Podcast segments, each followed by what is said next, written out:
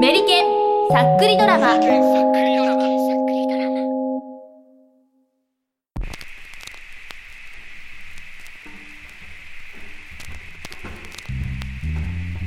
メリケンさっくりドラマ。喫茶店の女神。第3話。食。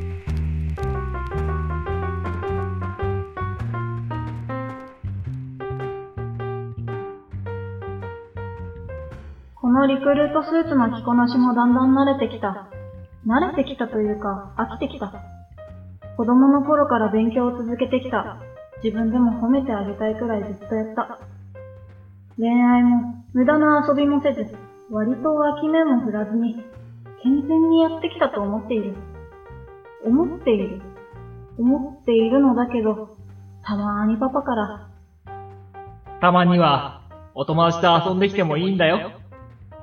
とか言われることもあったけど、その一言は、親としては優しさで言った言葉なのだろうが、私にとっては地獄の一言だ。なぜなら、いらっしゃい私には友達がいないからだ。いや、いないって言っても声をかけられる人がいないってわけではないのだけれど、いわゆる、あれだ。遊びに行くような共通の趣味を持った友達がいないのだ。つうかあまりこれといった趣味が正直ない。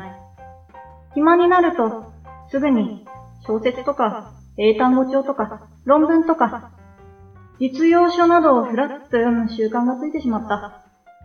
いらっしゃいませ。いつもありがとうございます。カフェオレ、ミルク抜きで。かしこまりました。そうか。そういう意味では、私の友達は本なんだ。そう。そして、このお店は私のお気に入りの小説がたくさん置いてある素敵な喫茶店。いわゆる、お友達のお家なのだ。そして、親にも心配かけさせたくないという気持ちがうっすらある。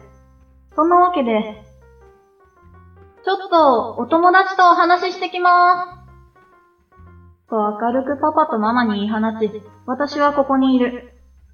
この喫茶店の隅っこに置いてある小さな本棚には、本屋や図書館ではあまり置いてない素敵な小説が並んでいる。とても素敵で心にグッとくる本が結構ある。それ目当てでこの喫茶店に来ているのは、お店の人には内緒。まあ、コーヒーとケーキも美味しいけどさ、こちらはそこそこのまあまあ。小説読むのも楽しいけどさ、小説読んでるだけじゃ、飯は食えない。正直、大学で研究してる方が就活なんかよりも100倍楽しい。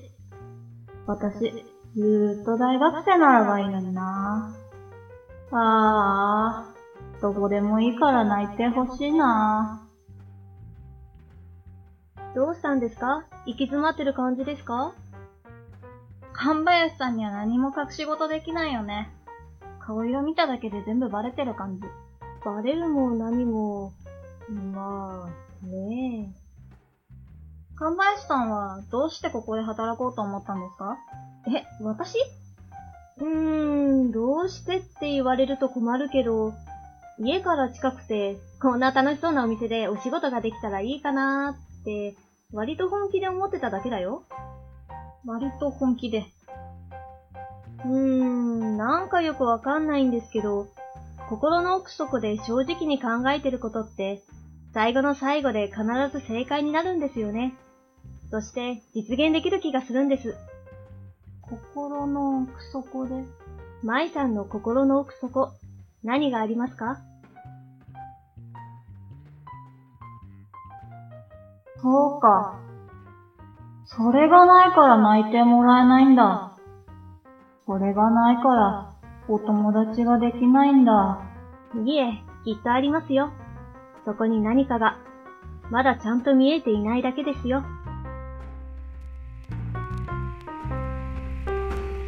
もう少し勉強を楽しみたかったことに気づいた舞は、その翌日、就職活動を辞めた。大学の研究室の扉を叩き、大学に残ることを決心したのだ。舞が日本人女性初のノーベル賞を取るのは、それから50年後の話である。